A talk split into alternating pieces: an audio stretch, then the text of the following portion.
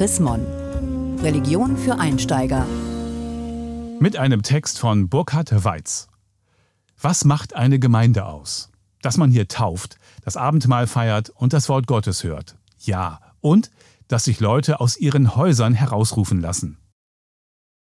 Von Januar bis März öffnet die St. Leonhards-Gemeinde in Stuttgart jeden Morgen ihre Kirche.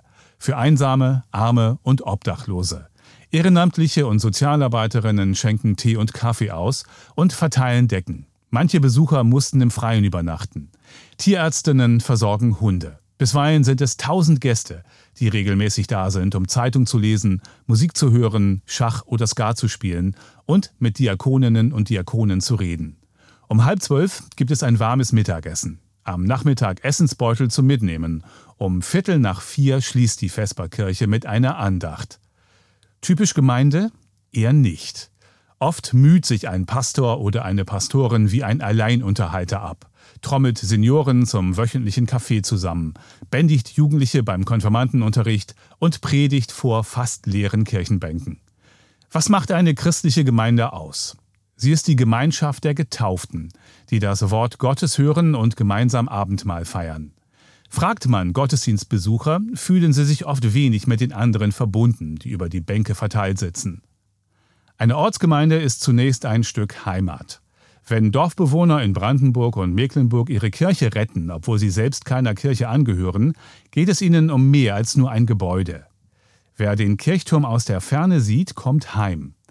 Die Kirche steht für die kulturelle Identität, wie man heiratet, Kinder tauft, erwachsen wird, die Toten bestattet und die Gräber pflegt.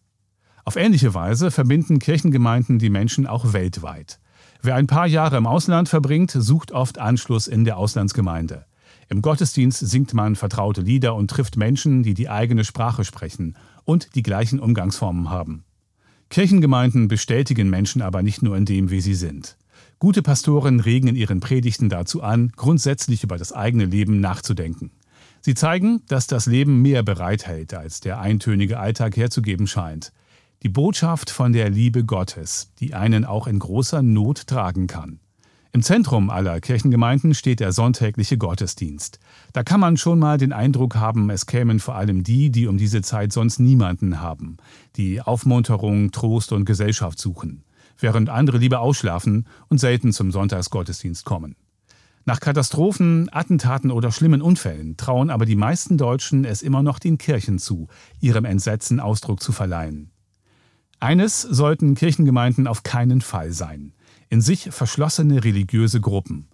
Wie ihre jüdischen Vorfahren empfanden schon die ersten Christen ihre gemeinsamen Feiern nicht als religiösen Kult, griechisch Tiasos, sondern als Ekklesia. Das griechische Wort für Kirche geht auf das Verb ekkalein zurück, herausrufen, nämlich aus den Privathäusern in die öffentliche Versammlung. Die St. Leonhardsgemeinde Stuttgart zeigt jedes Jahr in der kalten Jahreszeit, was es bedeutet, herausgerufen zu sein. In dem Fall zum Dienst am nächsten. Was aber, wenn die christlichen Kirchen weiter Mitglieder verlieren und das Christentum eines Tages nur noch Sache einer Minderheit in Deutschland ist? Auch dann bleiben Christen Herausgerufene. Jedes Jahr feiert die Andreasgemeinde in der Südvorstadt von Leipzig den Heiligabend mit Menschen, die sonst in ihrer Wohnung oder auf der Straße allein wären. Über 500 Gäste kommen in die Messehalle. 60 freiwillige Helferinnen und Helfer schmücken einen Weihnachtsbaum, decken Tische, verpacken Geschenke und verbringen den Abend mit den Fremden. Freiwillige finden sich immer, auch wenn nur jeder achte Leipziger der sächsischen Landeskirche angehört. Schon deshalb, weil dies eine besonders festliche Weihnacht ist. Gelesen von Hans-Gerd Martens. November 2018. Mehr Informationen unter www.chrismon.de